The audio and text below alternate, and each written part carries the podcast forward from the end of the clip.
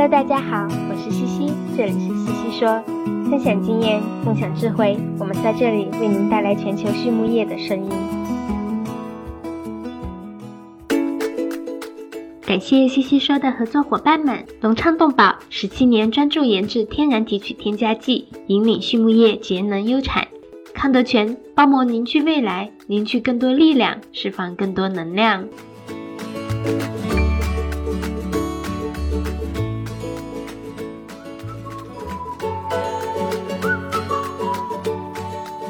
康德全企业包膜技术在农牧行业应用的倡领者，成立二十余年，一直专注于生物包膜技术的研发、应用与生产，拥有智能微囊包膜专利技术，核心包膜产品远销全球五十六个国家和地区，实现中国品质服务全球。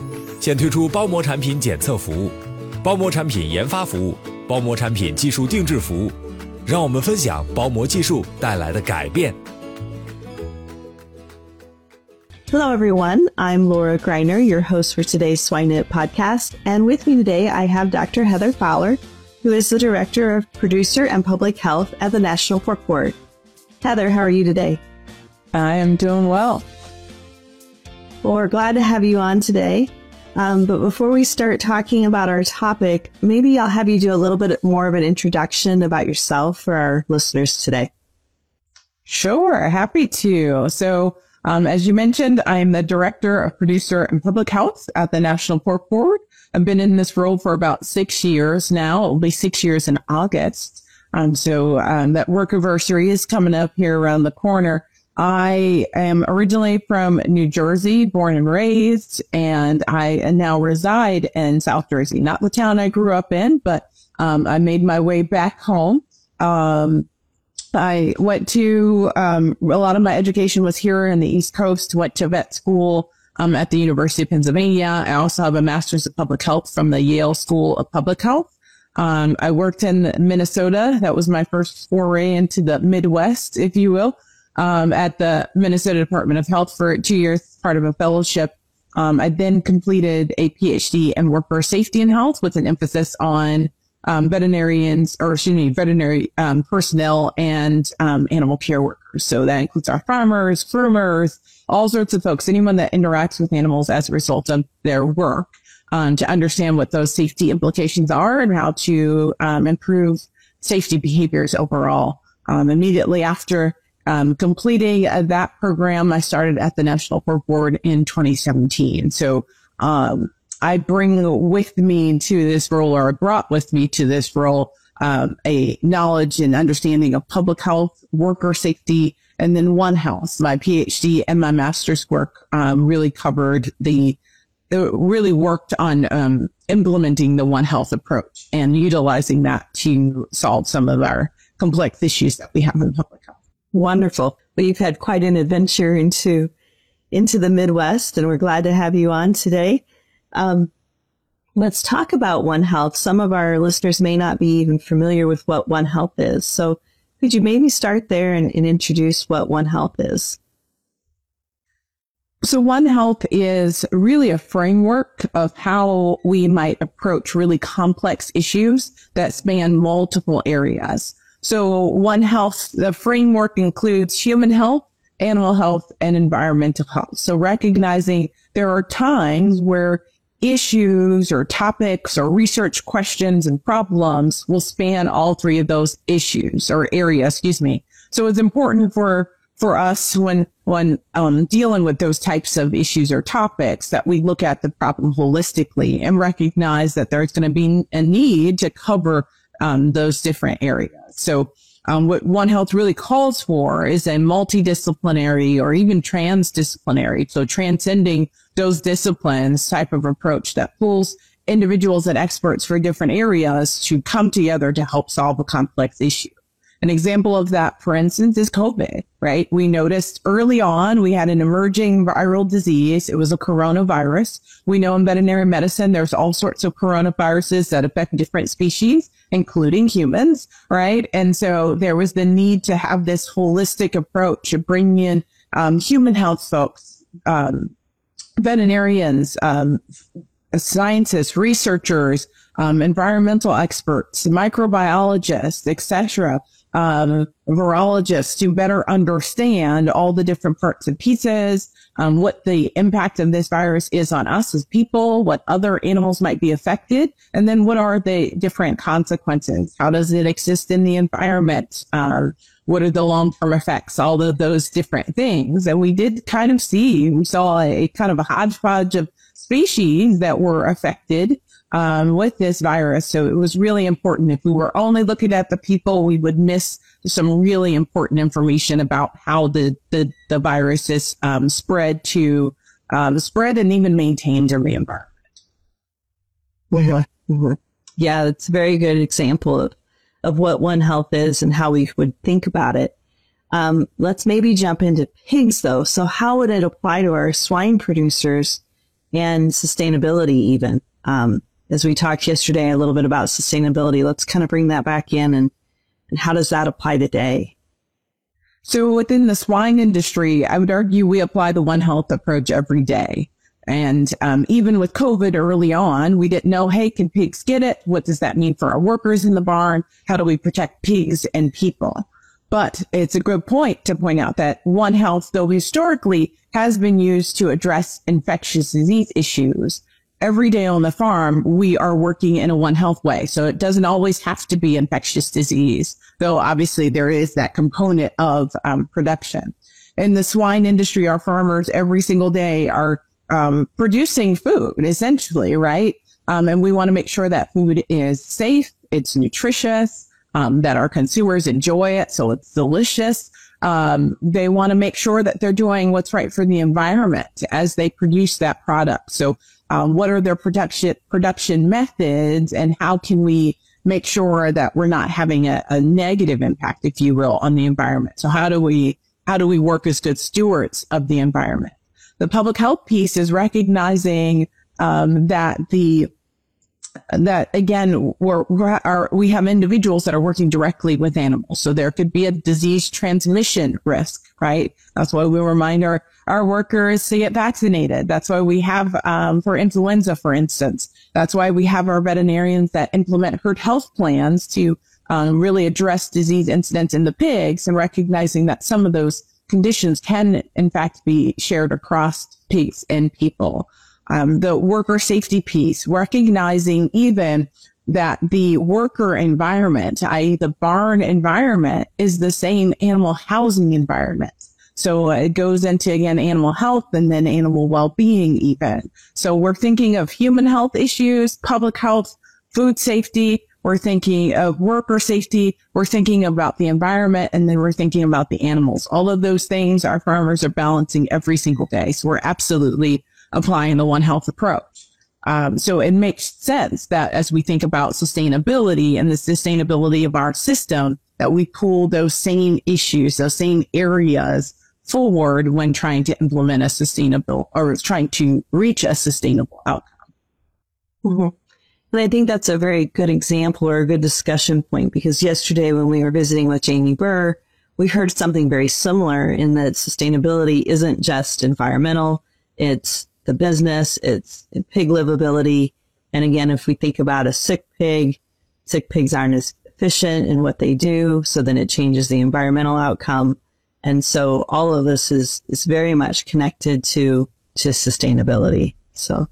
Absolutely. And the great thing about the swine industry um, in the United States is we implemented these, uh, the foundation of our practice of ethical, responsible practice, which is the We Care ethical principles. So those six principles that span essentially human, animal, and environmental health before One Health was really in vogue in industry, right? We were already saying, Hey, these things are important. And so it makes sense that it maps back to that. And it just shows you the power of the One Health approach. So even if you call it something else, in our case, the We Care ethical principles, we are implementing a One Health approach to reach a sustainable outcome.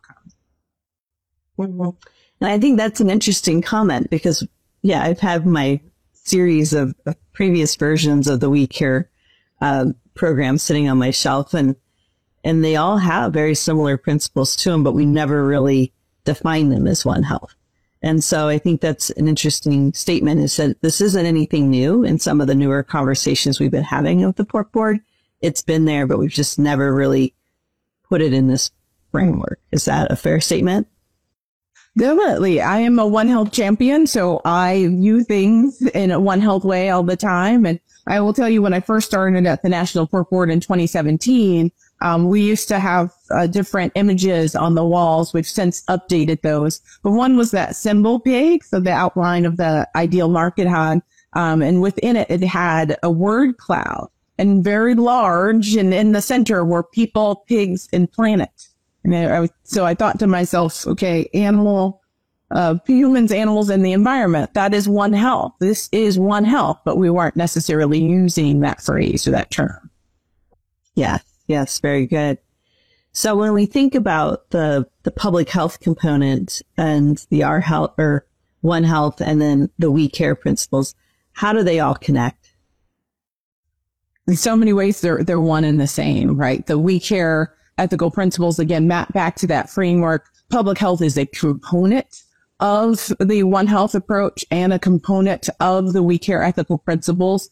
Um, but just as similar to the One Health approach, you can't really tease them apart. You can't necessarily do one. All six of those We Care ethical principles are important and we need to make sure we're implementing them.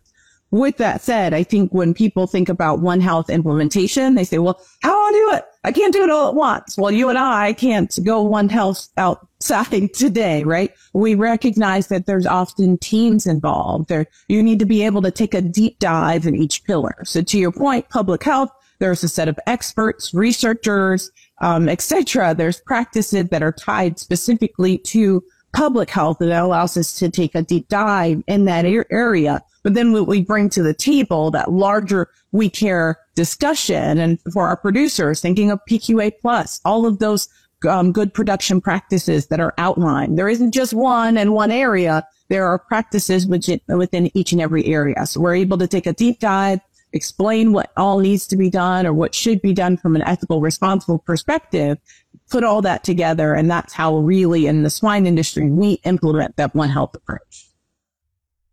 Yeah, that's exactly where I was headed. You just started my, my next question actually was around the steps, right? Because again, our farmers hear so many different words and, and phrases. And so one health maybe sounds like something new and they're like, what do we do with this? And you started that, that comment of, well, just start with the we care principles, but what are some other things they could be doing to be thinking about one health in a little bit more detail, um, as they go through their daily activities? Yeah. And again, I think it ties into our sustainability efforts. Um, to your point about, you know, the name can be intimidating. It's this new term, new phrase. How do I do it? I, I, you know, my job is to frame it up as a one health issue or one health approach, right? So it's like, uh, that's, that's the role I play. Our producers are already doing it. We're taking credit for it now and we're sharing that story out, right? And that helps us reach a different audience right? If we were only talking, if we only said we care and we didn't necessarily connect it to that one health approach and that one health framework, then we would have to, to kind of, it's not necessarily explain it a bit more, but there would be more work to connect it to different audiences, especially our public health colleagues and our, um, our human health colleagues even, right? Because our human health colleagues are working in this one health space as well. So that's our, our essentially our bridge. And that's, that's, something that I bring to the National Pork Board, being able to frame it up in that way. Um, and that's because I'm a one health champion and I, I, have worked in this space and I see the benefit and, and recognize that it is real. This is what we're doing. So for my producers, rest easy. You know, that's the, the support that we bring, um, for them at the National Pork Board. We know they're already doing it. Um, and so we're here to share that story. Um, but within the industry as well, we have the, the mantra of continuous improvement. So we know that within each and every pillar within that, those we care ethical principles, there's the opportunity to continue to improve. So to continue to uh, make strides in the space of environmental health, um, funding research in that space to better understand the existing body of literature, to add to that body of literature, to improve our practices even. Last year, we funded, um, we partnered with the Foundation for Food and Agriculture Research on air quality research. that was our way to understand what our air quality, um, um, potential sources of air quality um, issues within the barn, and then what were the implications for the neighboring community. Because we know within the barn, we talked about earlier, that's the worker environment. That's the animal environment. And there could be health implications for those folks, right? Um, but then we also know the impacts on the larger community. So if we study and understand what the air quality sources are potentially in the barn, we can then help address that right? We already know we're trying to be good stewards of the environment, be good neighbors from the community aspect of those we care ethical principles. This allows us to continue to improve upon those practices and make sure that we're science based while doing so. Great.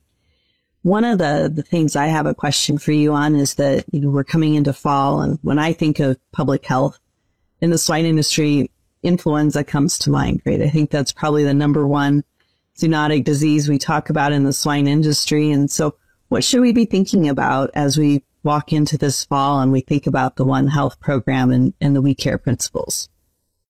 Absolutely. So this fall and, you know, every fall as we think about entering into flu season, right? It's a reminder to our producers the importance of the vaccine program. So making sure they're getting vaccinated for influenza and they're staying home if they're sick right? Because this is an example of a disease that can be shared between people and pigs, right?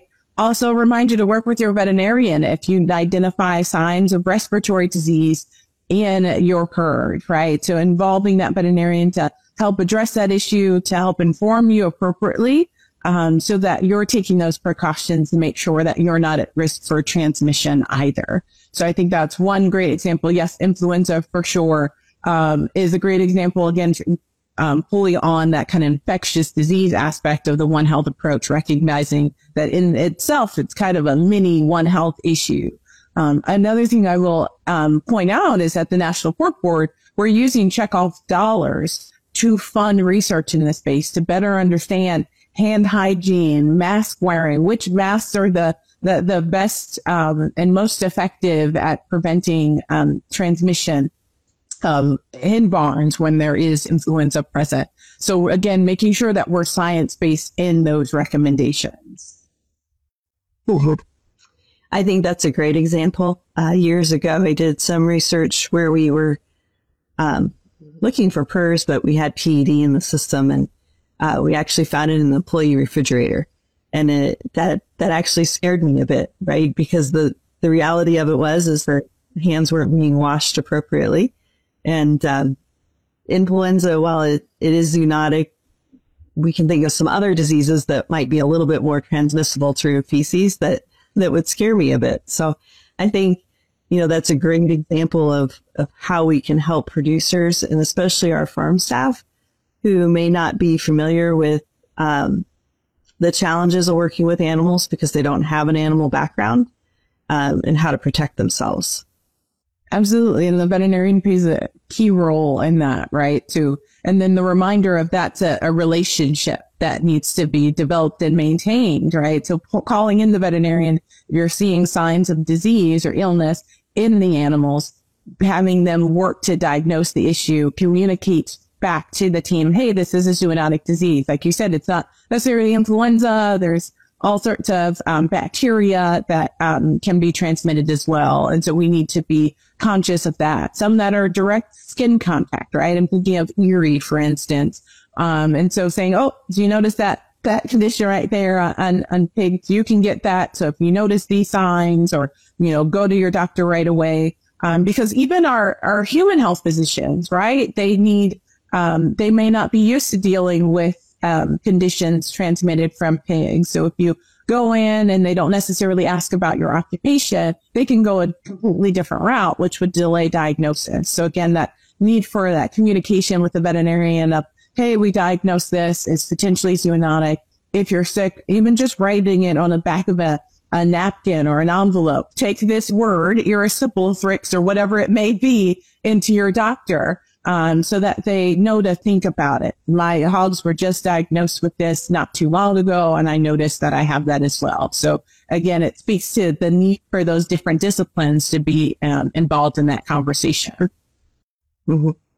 You had briefly mentioned that you were doing research on hand washing and, and mask wearing.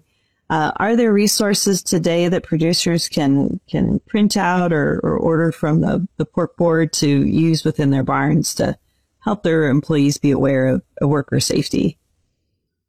So right now we have, I, I think starting first with the PQA plus um, program and the manual, I would make sure you have those um, within that program. There's all sorts of printouts and tables that you can use.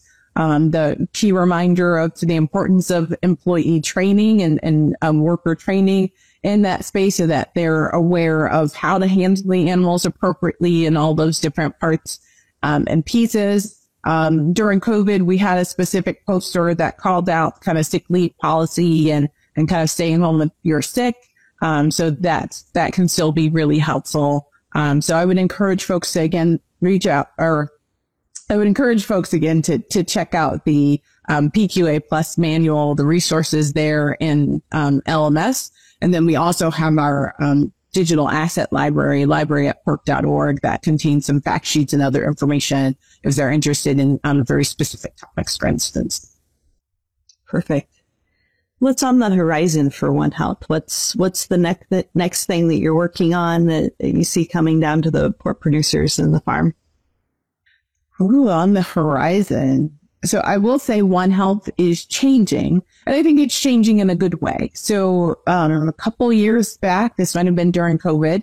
You know, it was all a blur. Um, but though there was a panel, the One Health High Level Expert Panel, so OHHLEP, O H H L E P, I think is what I, I always have to sound it out. And I'm like, what are those letters exactly? Um, but they got together. It was experts all over the world. This is a global conversation, right? When we think about One Health, One Health and production may look different in different countries, but this is a concept that applies um, to so many issues worldwide. And so they recognize that, you know, when we're thinking about human health, animal health, and environmental health, it goes a bit beyond that, right? We're thinking of ecosystems. We're thinking of how people interact. We're thinking of different communities, rural communities, urban communities, how they might be impacted by disease. We're thinking about, um, you know, maybe even inequities in, in other areas of what kind of might put folks at um, increased risk.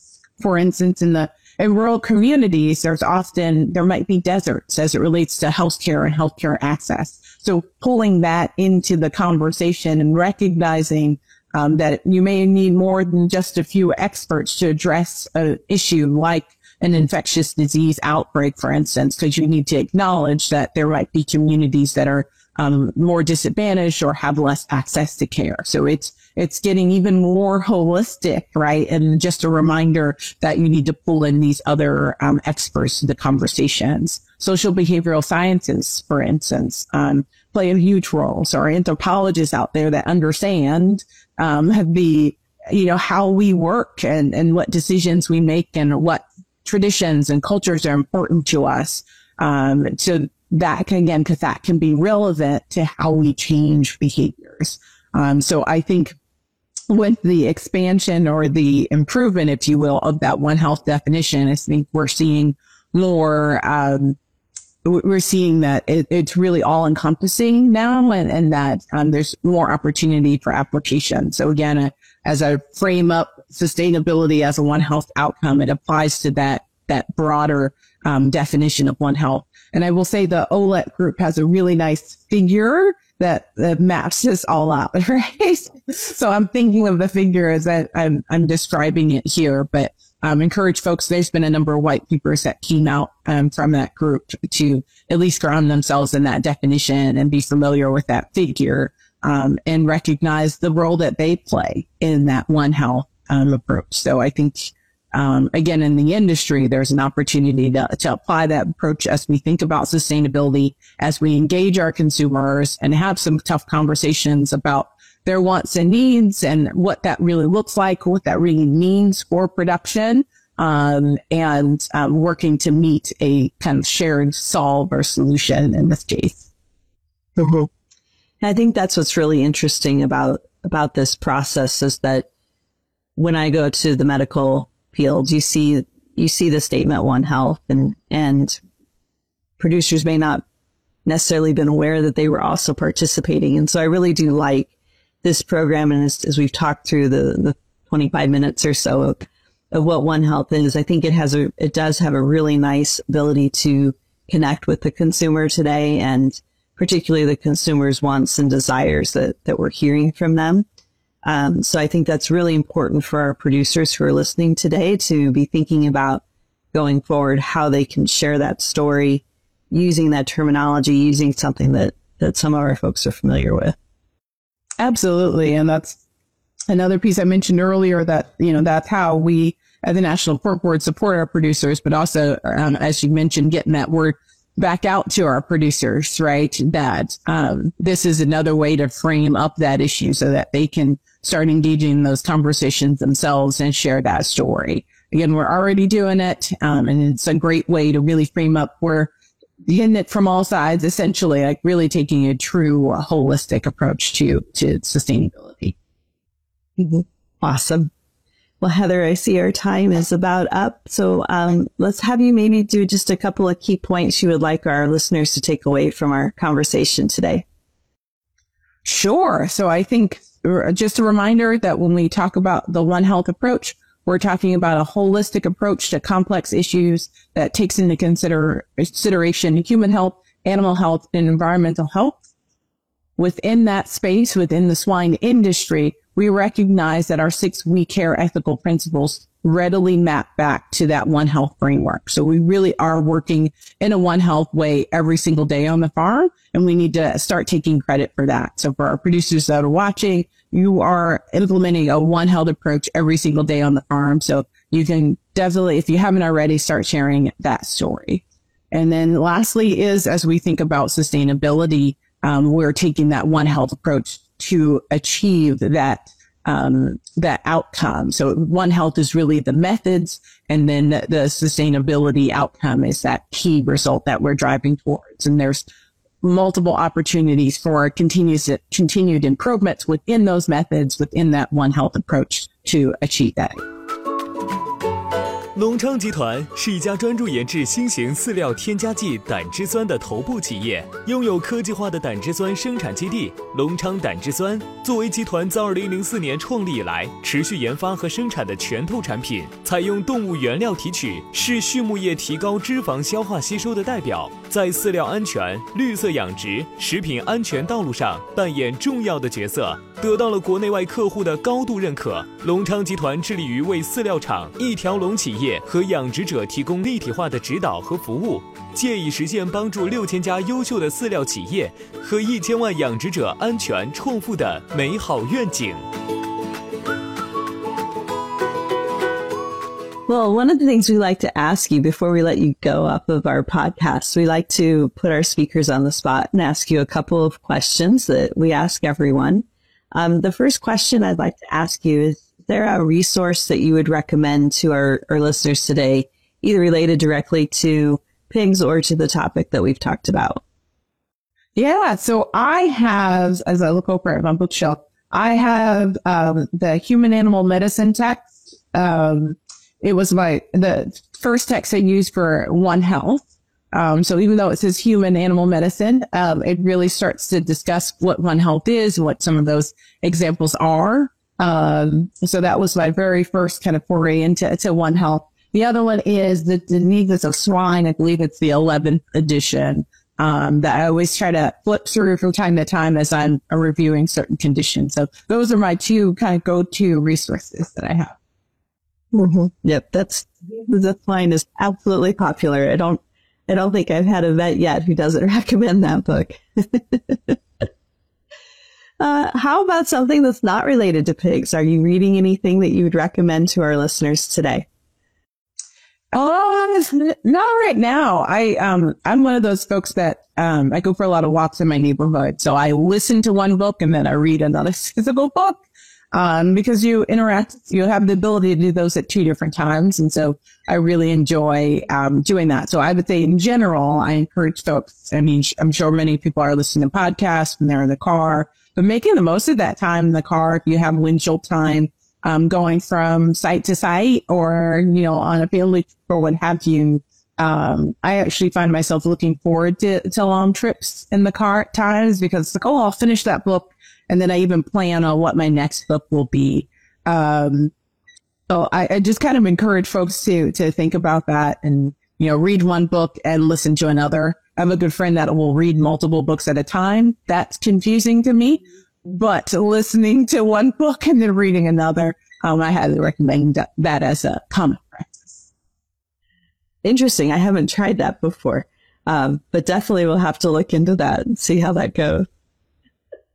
Um, my last question for you is if you could think of someone in your life that you have defined as successful, what's a trait that they possess that has allowed them to be successful? Yeah. So I would say, um, asking questions and framing them sincerely to, to better understand, right? I think there are times when if something doesn't work for us, we say, um, well, I, I, don't, that doesn't make sense. I'm not going to do that. That, and you start to kind of, um, ridicule even, you know, whoever implemented a process or something like that. But for folks that have seen successful, they have really strong people skills and they can say, well, help me understand how this works exactly. So I've been trying to implement that into my everyday language of kind of leading from a leaning in from a place of understanding. So help me understand, you know, why, why it's this way, why it's, you know, why we set the, the call up at this time, why we have to do it this way versus, you know, we bring our own thoughts and assumptions and that can start to burn bridges. And so much of success is, you know, building those strong relationships and being likable, if you will, being able to work and collaborate with others and um, have it be an enjoyable experience that they look back to. So I think some of those people skills are really important. Yeah, that's a great example. I like that one.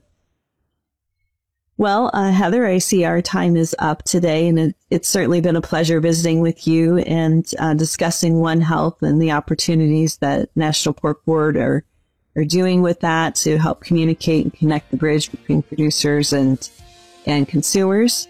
Uh, for our listeners again today, this is Dr. Heather Fowler, who's the uh, Director of Producer and Public Health at the National Pork Board. Thank you so much, Heather, for your time today. Thank you.